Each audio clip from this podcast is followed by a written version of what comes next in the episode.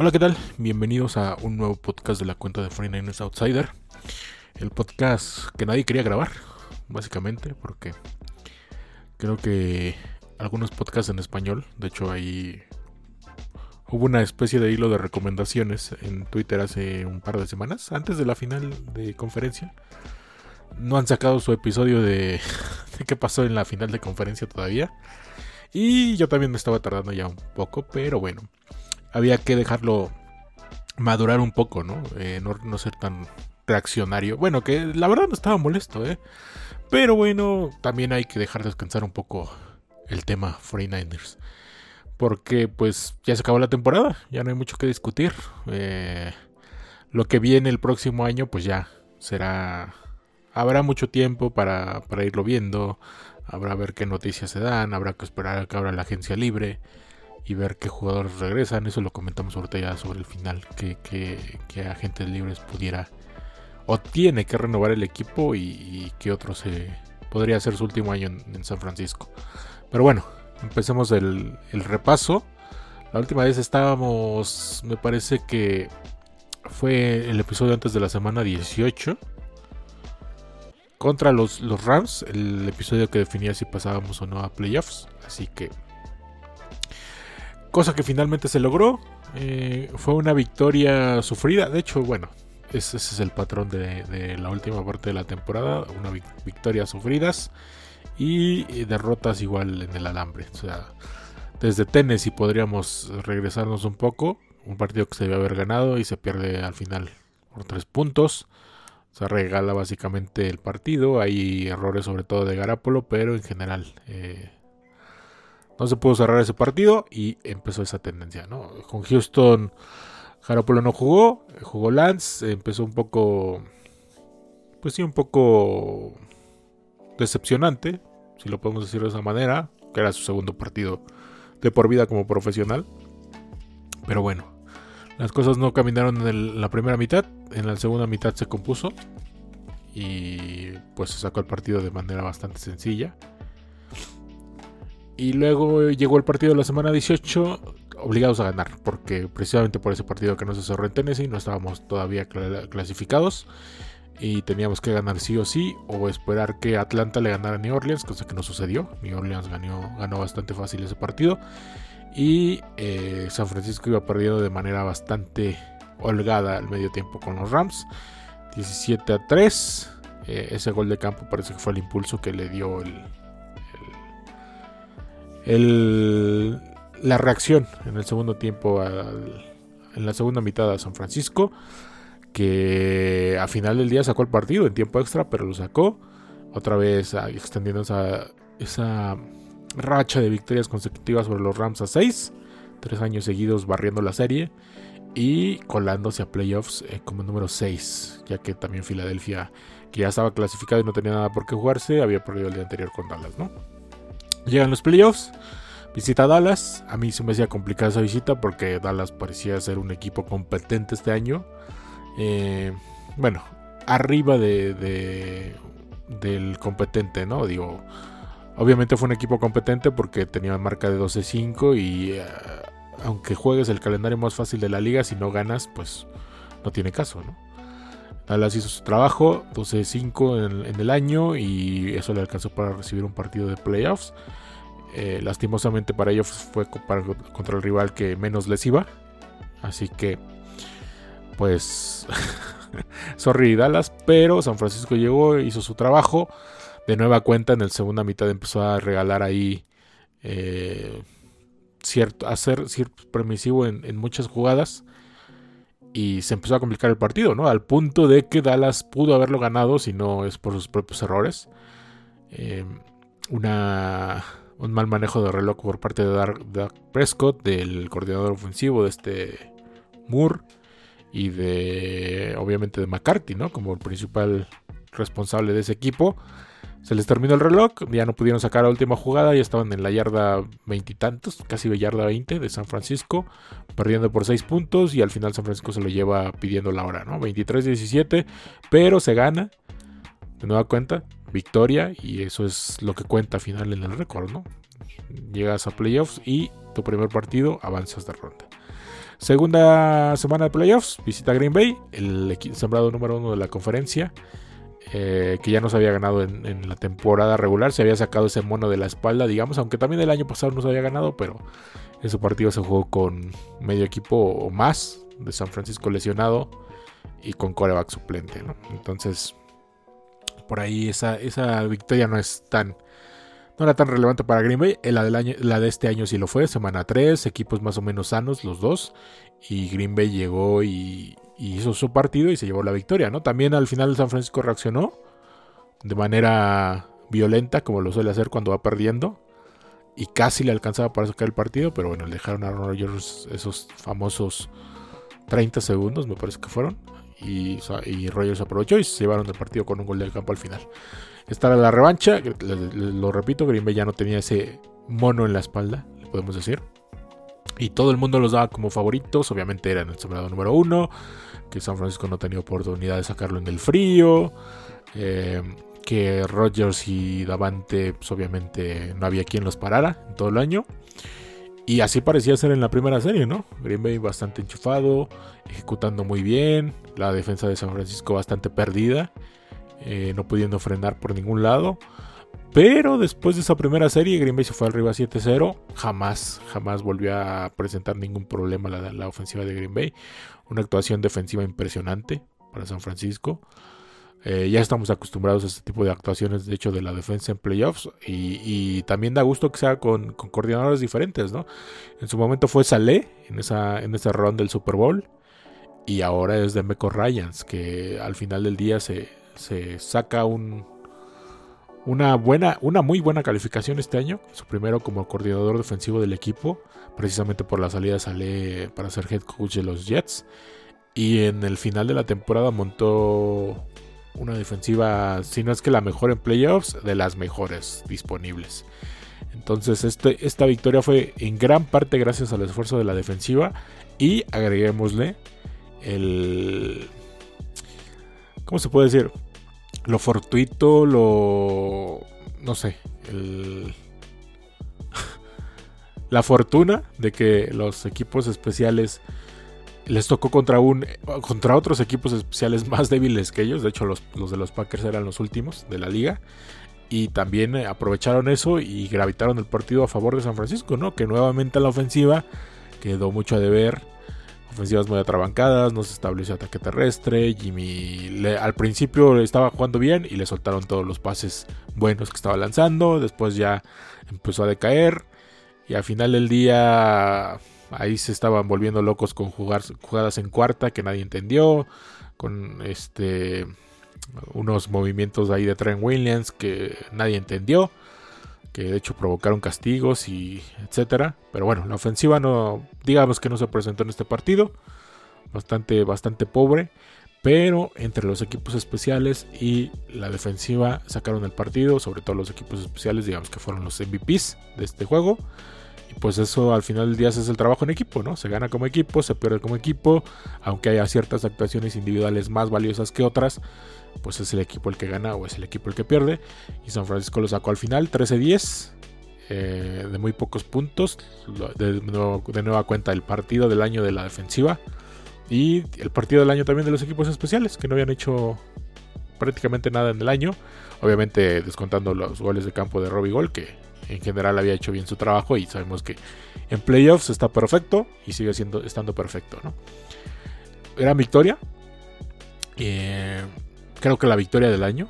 A pesar de que me quedo bastante insatisfecho con el tema de la ofensiva, pero el ambiente, la, la forma de parar a Green Bay por completo después del primer touchdown, el tema de dominarlos físicamente y de que los equipos especiales también impusieran su voluntad.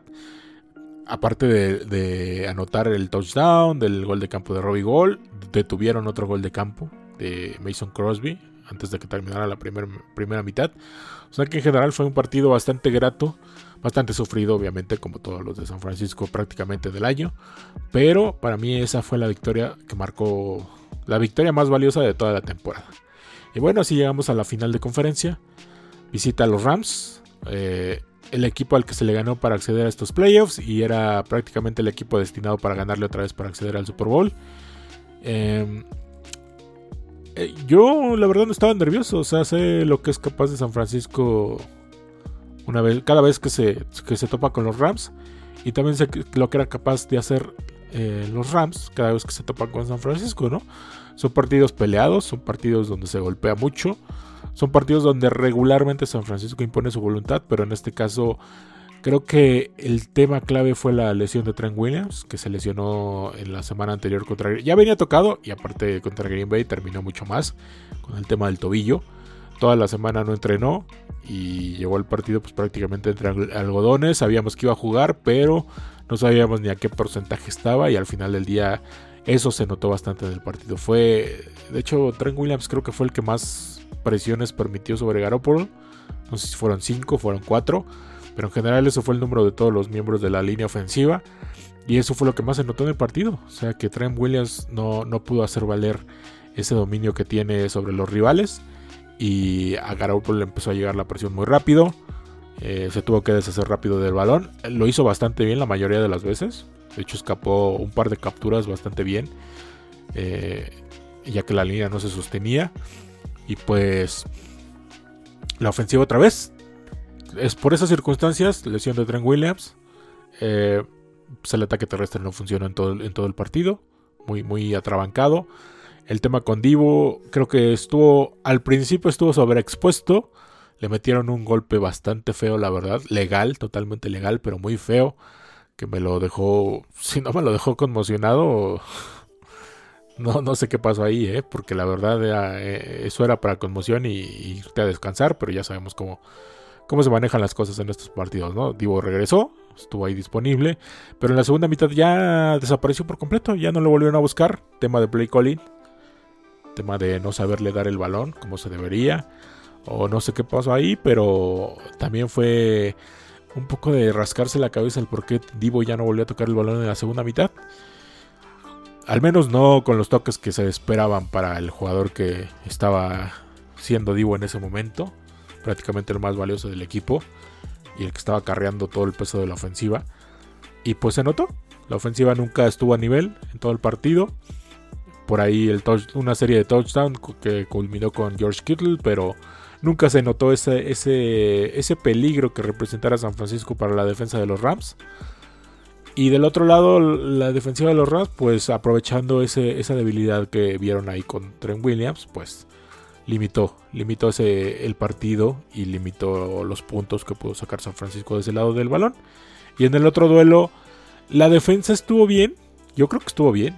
20, 20 puntos a una ofensiva como la de los Rams en todo el partido es para llevarte el partido. Simplemente no te ayudaron del otro lado. Pero bueno, hubo ahí detalles que sí también hay que mencionar. No se pudo detener a Cooper Cup en todo el partido. Hay mala, mala actuación de la secundaria y también mala.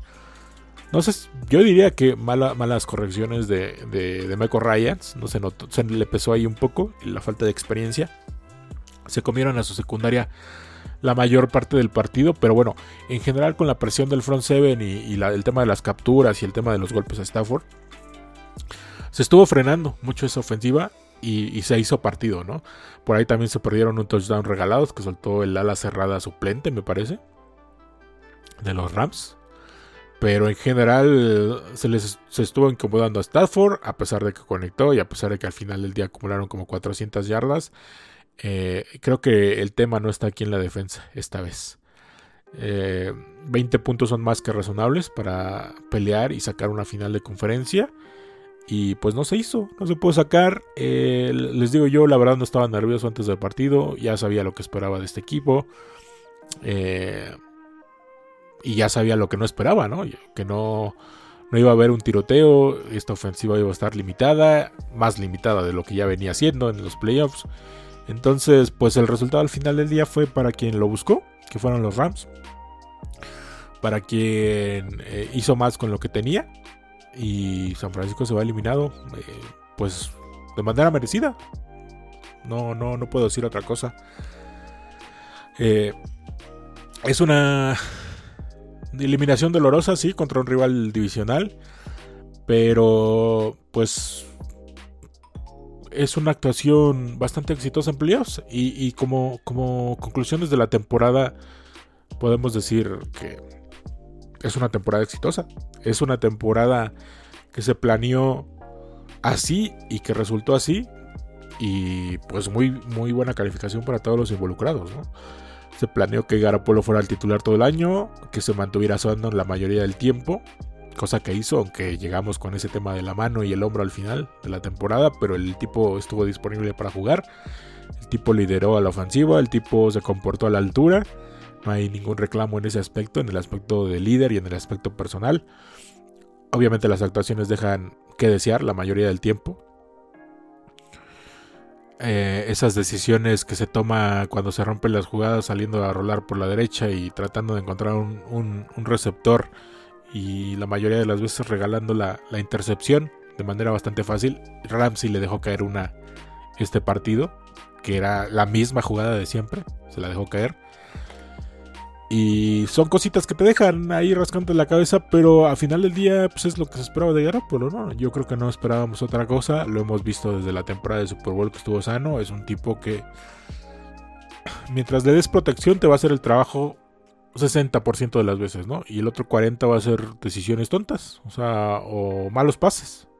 Y así así así estaba diseñado el equipo, no había otra cosa que hacer, a Lance no se le quiso forzar creo que fue una decisión bastante buena.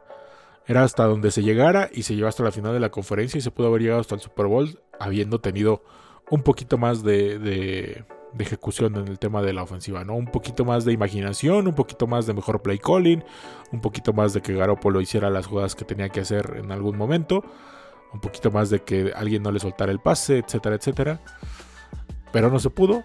Y en términos generales, la, la, actuación de San Francisco en este 2021-2022, pues es, creo que es, exitosa. Eh, así, en términos generales es, exitosa, ¿no? No se podía pedir, bueno, se podía pedir obviamente el Super Bowl, ¿no? Pero creo que al inicio de la temporada pocos esperaban, bueno, había buenas expectativas, pero pocos esperábamos esto, ¿no? Final de conferencia. Yo esperaba playoffs tal vez como mucho ronda divisional y, hasta ahí, ¿no? Eso obviamente mientras se mantuviera el plan original, que era que Lance no jugara y que Garoppolo llevara al equipo hasta donde lo pudiera llevar. Así que esas son las cuentas generales y, lo repito, es una temporada exitosa, pero ya en el desarrollo de la temporada hay muchos peros.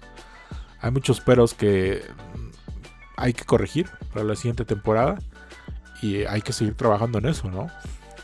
De entrada va a ser un coreback diferente, así que ya veremos qué, cómo, cómo, impacta eso, ¿no? En el, en, el, operar de la ofensiva. Veremos qué tan, vamos a ver qué tan valioso era Garópolo para esta ofensiva, porque siempre se dice, es que con Garópolo Chanahan ha ganado treinta y tantos y ha perdido, sin él ha perdido veintitantos y, y ha ganado ocho, no sé. Sí, o sea, e, esa estadística está bien. Pero también hay que recordar que una temporada completa se fue Garópolo y se fueron otros 20. O sea, era un equipo totalmente deshecho que fue el año pasado. Entonces ahí no ganabas ni con Garópolo, ni con Brady, ni con Rogers en, esos equipos. ¿eh? Así que está un poco exagerada esa, estadística, me parece. Igual en la, en la, temporada donde se lesionó en la semana 3 con el ACL contra los Chiefs y ya no regresó, era un equipo en formación todavía. O sea, había buenos jugadores del lado de la defensiva sobre todo, pero en la ofensiva estábamos más que chatos.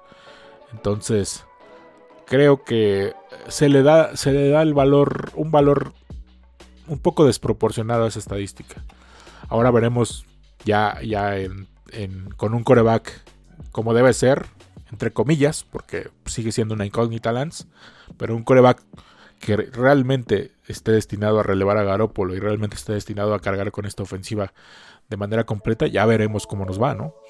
Va a ser un cambio interesante. Vamos a ver cómo, cómo acompañan a Lance, si, si va a regresar, por ejemplo, Laken Tomlinson, que es, agente libre, eh, sin restricciones, y qué ayuda más le consigue, ¿no? Vamos a ver si Aaron Banks da ese salto por fin para al menos eh, intentar ahí disputar el tema del guardia derecho este año porque esta temporada fue totalmente decepcionante. Vamos a ver si Jalen Moore se mueve otra vez a guardia, porque era ahí donde se le estaba proyectando, hasta que se, se, vieron forzados a utilizarlo como, como tackle cuando se le lesionó McGlinchey. Y también el propio McGlinchey, vamos a ver si se le extiende su último año de contrato o se le, se le deja ir. Porque fuera del ataque terrestre y el tema de los bloqueos, su presencia, su ausencia más bien se notó poco. ¿eh? O sea, Tom Compton y, Bueno, sobre todo Tom Compton, que fue el que hizo el trabajo. Pero a veces ahí estuvo este... Brunskill, poco, porque Brunskill fue ocupado sobre todo este año como guardia. Y también llegó a estar un poquito este Colton McKivitz. Creo que la ausencia de, de, de McGlinchey se notó poco. Y es uno de los aspectos que va a tener que evaluar este, este, esta, esta front office. Si se le renueva o de plano se le deja ir porque tienes que renovar, tienes que recontratar a varios jugadores que te aportan más que lo que te aportó McGlinchey en toda su estancia en San Francisco. Y obviamente tienes que extender a los más valiosos, ¿no? Que son Bosa, que son Divo. Y tal vez, dependiendo del número que quiera, Laken Tomlinson, ¿no? Que a mí no se me hace tan bueno, pero bueno, prefiero tenerlo que no tenerlo. Así que vamos a ver cómo se manejan esos números. Y, de ahí dependerá del desempeño de Lance, ¿no? Si, si empieza a tener tema la línea ofensiva, le empiezan a generar mucha presión empieza a cometer errores derivados de esa presión, a regalar intercepciones, a tener balones sueltos, a que le estén pegando todo el rato, pues va a estar complicado, ¿no? Ese primer año. Si le consiguen una buena protección, si la en la que ya tiene ahorita, regresa Tomlinson, regresa al Smack, regresa, obviamente Trent Williams va a estar el año que viene, eh, le consiguen otro, por ahí otro liniero en el draft o en agencia libre, etcétera, etcétera, pues ya, yo creo que su desempeño obviamente va a subir y ya veremos cómo se va desarrollando en el año, ¿no? Van a ser sus primeros... Solo tiene dos partidos como profesional y solo ha jugado tres partidos en tres años. Entonces, vamos a ver cómo, cómo empieza el año que viene. Es un calendario engañoso porque es un calendario de tercer lugar, pero por ejemplo ahí están los Dolphins, que empezaron mal el año y terminaron bastante bien, casi a punto de meterse a playoffs, ya no les alcanzó, porque empezaron 1-7. Eh, esos son de, una de la rotación que tenemos. Y del lado de la nacional, ahorita se me fue, pero eh, también está engañoso. Eh. Por ahí creo que el más fácil está es Chicago, de los equipos que nos tocan por temas de tercer lugar. Washington es el otro, que ya veremos cómo le va a Washington este año. Se supone que recuperan a Fitzpatrick, bueno, no sé si lo van a renovar. Tal vez ahí veamos a Garoppolo el año que viene. Eh, pero podría ser un rival no, tan a Entonces, eso ya lo estaremos analizando en próximos episodios. Las conclusiones ya dije, las conclusiones son buenas. Es un equipo que tiene bastante buen futuro. Obviamente hay que confiar en que la front office, tanto desde el, desde el dueño como ya temas más cercanos al equipo Lynch y Shanahan, tomen las decisiones correctas. Al final del día Adam Peters no salió, sigue en la front office. Se lo estuvo entrevistando para posible GM de los Giants y no se dio. Y qué bueno, pues qué bueno por nosotros. Perdimos a, a Mike McDaniel esta semana. Es el nuevo coach de los Dolphins. Perdimos, bueno, no perdimos, ya no se les renovó y se les dejó en libertad al coach este de tight ends, que ahorita no recuerdo su apellido. Y al coach de equipos especiales también se le, se le dejó ir. es el nuevo coach de equipos especiales de los Bears.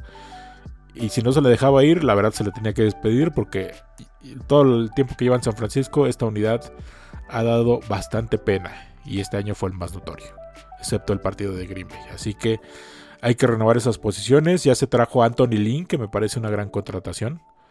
Y sobre todo una contratación inteligente. Porque yo creo que Anton Delin, si le va bien a San Francisco el próximo año o en los próximos dos años, otra vez vuelve a salir y lo vuelven a buscar como coach. Así que el tema ese de que perdamos coaches, que son de minorías, caso de Anton Delin, pues terminan otorgando selecciones para San Francisco. Teníamos dos Sale, ya nos gastamos una en un trade, ya nos gastamos una en la selección del año pasado, y ahora tenemos dos con McDaniel, dos de tercera ronda otra vez. Una este año, una el siguiente, así que ya veremos cómo nos va. Y obviamente el tema de Anthony Lynn pues va a traer mucho a este staff, ¿no? Ya veremos qué, más se consigue con el tema de tight ends, con el tema de equipos especiales. Y habrá que estar trabajando en, ese, en esos aspectos. Yo del lado de la defensiva la verdad tengo muy pocas dudas. Creo que la mayoría de los jugadores van a regresar y creo que se va a firmar a DJ Jones de regreso, entre los que están como agentes libres este año. Obviamente a Jason Barrett es una incógnita para el año que viene, pero se le puede firmar por un contrato bajo. Ambry Thomas se desarrolló bien al final del año. Eh, ah, Emmanuel Mosley también debería estar ahí ayudando. El tema que me preocupa un poco es Kawan Williams. No sé cuánto dinero vaya a pedir. Porque estuvo usando la mayoría del año. Y solo. Y se perdió muy pocos partidos. Y obviamente. En la final de conferencia. Cooper Cup hizo lo que quiso con él. Pero en general fue una gran temporada para él, así que podría apuntar a pedir más. Pero eh, eh, creo que el núcleo de esa defensiva está,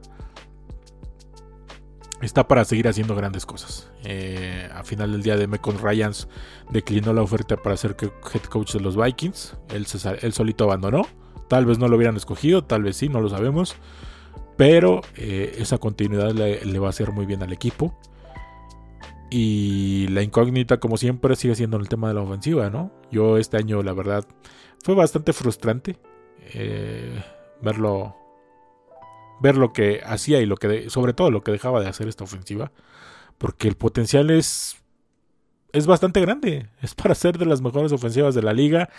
Y las actuaciones en la mayoría de los partidos fueron bastante. Bastante temerosas, bastante decepción. Bueno, es que decepcionante. Bastantes. Dejando mucho que desear. Así tal cual. Dejando mucho que desear para el potencial que se tenía con esta ofensiva. Vamos a ver qué pasa con Lance. Tal vez él sea el influjo de, de potencial que se necesita para que esta ofensiva empiece a caminar y sea mucho más constante y se pueda echar equipos. Se pueda echar el equipo al hombro y pueda sacar partidos por sí misma que no tenga que estar dependiendo de, jugadas fortitas, de que estén cerrados los partidos y al final del día lo logren sacar con un gol de campo, de llevar buenas ventajas y empezar a, no hacer nada y que el partido otra vez empiece a cerrar y que el rival tenga que oportunidad de sacarlo porque dejas de producir. Eh, etcétera, etcétera, ¿no? Cosas que ya todos ustedes han visto y que yo he visto y que no tenemos que estarlas repitiendo todo el rato. Pero ya sabemos que ese, esa insatisfacción está ahí, ¿no? De cada que vemos jugar esta ofensiva. Entonces, buen año. El, resultado fue doloroso al final. No se logró el, el, objetivo que se debe tener cada año en esta franquicia, que es ganar el Super Bowl. Pero creo que es, es una temporada positiva. Y pues ahora sí que a, esperar qué cambios se hacen. Ya veremos lo que dije al principio, ya veremos qué pasa en la agencia libre, ya veremos qué pasa en el draft. Ojalá se hagan buenos movimientos y pues a esperar el próximo año, ¿no? Va a ser larga la espera. Terminando una final de conferencia se vuelve mucho más larga. Si la temporada hubiera sido decepcionante, tal vez nos daría igual que pasa el año que viene. ya estaríamos pidiendo la cabeza de Shanahan. Pero después de una temporada buena eh, en el tema de resultados, pues hay mucha expectativa para la, que viene y en especial porque pues es una transición de, tema de la posición más importante del equipo que es el coreback. Eh, solo para cerrar ya un poco vamos a ver la lista de agentes libres que tenemos. Solo voy a mencionar a los que creo que se les debe poner especial atención para tratar de volverlos a firmar. Tenemos a Laken Tomlinson, ya lo mencioné hace rato, Jason Barrett, ya lo mencioné, DJ Jones, también lo mencioné rápido, pero obviamente hay que darle la importancia que merece a DJ Jones y hay que tratar de regresarlo sí o sí.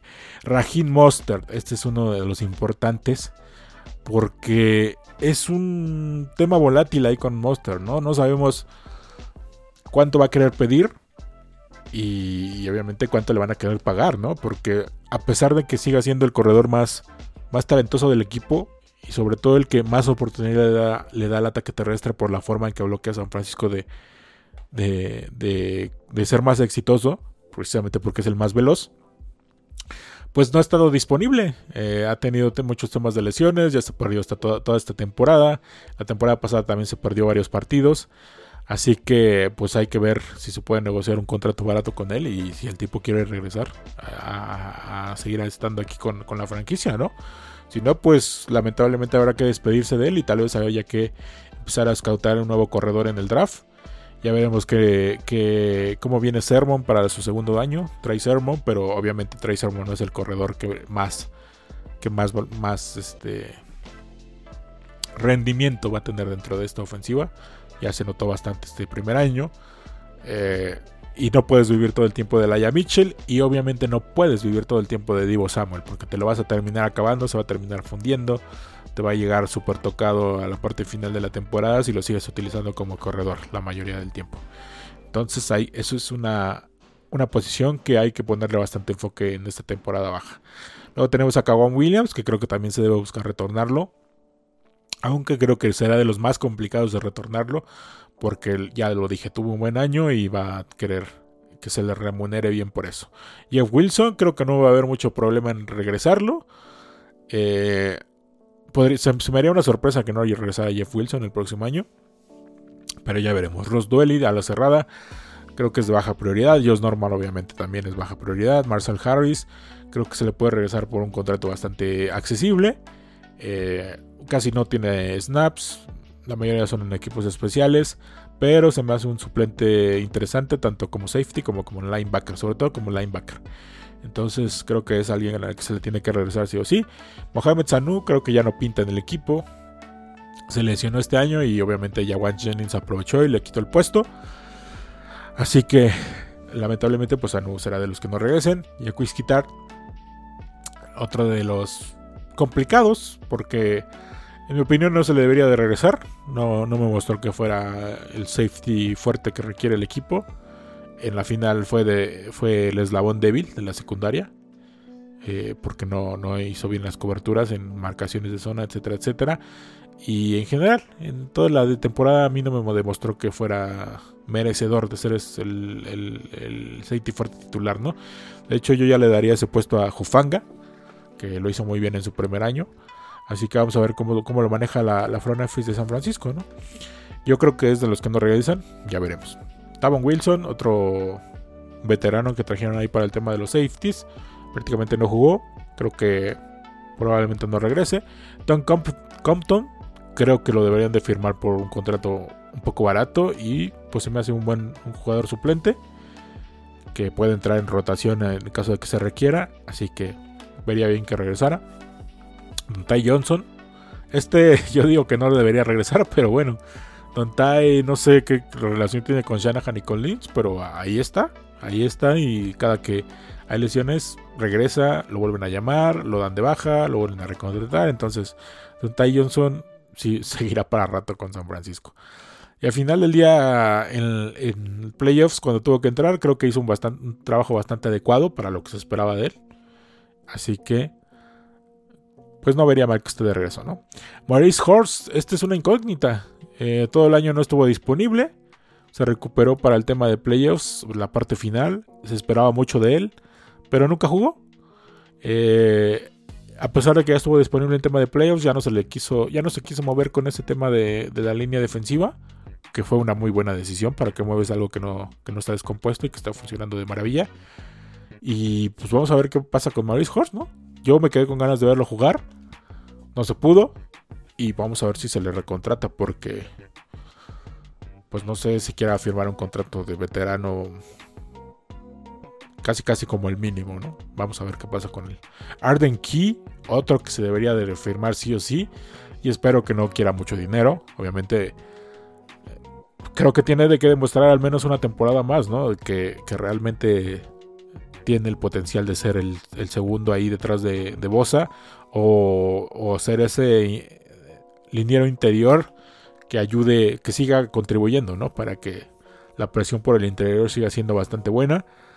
Esta temporada fue muy buena para él. Eh, Chris eh, Krokusek, Krokurek, no sé, no sé cómo se llama el coach, de, bueno, no sé cómo se pronuncia su apellido de el coach de línea defensiva ha sacado lo mejor de él definitivamente y obviamente se ha revalorado mucho Arden Key de lo que fue en su momento como primera selección de los Raiders. Eh, bueno, primera ronda de los Raiders. Creo que se le debería de tratar de regresar y eh, pues vamos a ver cuánto se deja pedir ¿no? el, muchacho. Es agente libre sin restricciones, así que pues va a ser complicado ahí retenerlo. Jordan Williams, otro que también es agente libre sin restricciones, pero creo que este no debería haber mucho problema en regresarlo. El más valioso del partido contra Green Bay, sin lugar a dudas. Una, su, su, absorbió el bloqueo para que Jimmy Ward bloqueara el primer gol de campo. Y bloqueó la patada para el touchdown de equipos especiales en, en el final del partido, ¿no? Sin duda es un jugador valioso en la rotación y creo que se le veía retornar. Trent Sherfield, este, pues al final del día fue solo llamarada de pretemporada, ¿no? Ya no, ya no, en temporada regular ya no, ya no entregó lo mismo que le habíamos visto en pretemporada. Eh, de por sí no tenía esa conexión con Garapolo y nunca la construyeron. La tenía más con Lance, que es donde lució en, en pretemporada. Y con Lance, cuando Lance pudo jugar, creo que le dieron muy pocos snaps a Sheffield. Y en general, pues nunca se notó, nunca se notó en los receptores. No sé cuánto vaya dinero vaya a pedir. No se me haría mal retornarlo. Estuvo jugando en equipos especiales y pues creo que ese puede ser su rol. Y entrar como emergencia, pero emergencia en tema de receptores si se le requiere. Pero vamos a ver, es una incógnita. Yo diría que regresa, pero muy, muy poca seguridad en ese tema. Trento Cannon, running back, yo creo que este no regresa. Eh, Daniel Brunskill, tackle. Él sí habrá que regresarlo sí o sí. Sigue siendo una pieza fundamental en tema de rotación. Y de entrada ahorita nuestro guardia titular. Guardia por el lado derecho. Así que lo tienes que refirmar sí o sí. Jake Brendel es un centro que no jugó en todo el año. Pero creo que su contrato es bastante barato. De hecho aquí dice que son 825 mil dólares, menos de un millón de dólares, así que no creo que tengan demasiado problema en retornarlo. Pero si se, si se llega a reclutar un centro en el tema del draft, tal vez no, haya necesidad de, de, volverlo a firmar. Kentavious Street, esta es una incógnita. No creo que lo haya hecho mal en el año, pero tampoco creo que haya sido demasiado su contribución. Entonces, no, no sé, no sé ahí qué van a hacer con él cuánto dinero va a pedir y cómo se le va a tratar de, retornar. Pero bueno, yo diría que no regresa. Demetrius Flanagan Fowles, linebacker, este no debería haber problema en retornarlo. El linebacker de rotación y sobre todo en equipos especiales. A Michael Hasty, no sé qué vayan a hacer con él, la verdad. Le dan muy pocos snaps, ya vimos lo que pasó en el Super Bowl. Tenía ese, ese balón, por más malo que lo haya lanzado Garapolo, se lo tenía que quedar sí o sí y se le va de las manos. Y pues creo que se nota poco la contribución de Michael Hasty en la ofensiva y, en equipos especiales. Yo la verdad ni siquiera lo he visto. Lo, único que lo he visto es retornar patadas y pues bastante promedio, ¿no? No sé qué va a pasar ahí con Hasty. Yo creo que no regresa. Y a Jennings, agente libre con restricciones. Este definitivamente se le va a firmar sí o sí. Richie James, ni siquiera me acordaba que Richie James seguía en el equipo. Que dio fuera todo este año por lesión. Es nuestro regresador de patadas oficial, entre comillas. Pero en general creo que ha ido a la baja bastante su rendimiento en los últimos años. Y creo que no debería de regresar. Aparte es agente libre sin restricciones, así que no creo que se haga ni siquiera el intento por refirmarlo. Pero ya veremos. Así es Al Shair Creo que este se debe de firmar y por varios años, sí o sí. Eh, hizo un trabajo impresionante cubriendo a, a Drake Greenlow cuando estuvo fuera del equipo. Y, en general estuvo bastante bien. Por ahí se le fue la cabeza en el último partido por un tema de rudeza innecesaria contra Cooper Cup. Pero no deja de ser un gran jugador que puede estar incluso a la altura de. O sea, está a la altura, sin ninguna dudas, de, de Greenlow. Creo que no hay diferencia entre ellos y si se le da más tiempo como, como linebacker titular, pudiera incluso llegar cerca del nivel de Fred Warner. ¿eh? Se llegó a notar incluso cuando no estuvo Warner un partido por lesión. Así que ya veremos qué pasa con Aziz Al-Shair. Creo que se le debe reafirmar sí o sí. Y lo mismo para Kevin Gibbons, que es el último. Aziz Al-Shair es restringido, así que obviamente le van a poner oferta. Y lo mismo para Kevin Gibbons que se habla poco de él, pero es de los que más contribuyen ahí en el, en el interior de la línea defensiva, en este equipo. Y pues eso es lo que tenemos para este podcast. Creo que no me he dejado nada. Hemos, hablado, hemos tocado todos los temas que había que tocar. he extendido no tanto. Esperaba que quedara más largo este episodio. Pero eh, pues hablamos de lo que teníamos que hablar.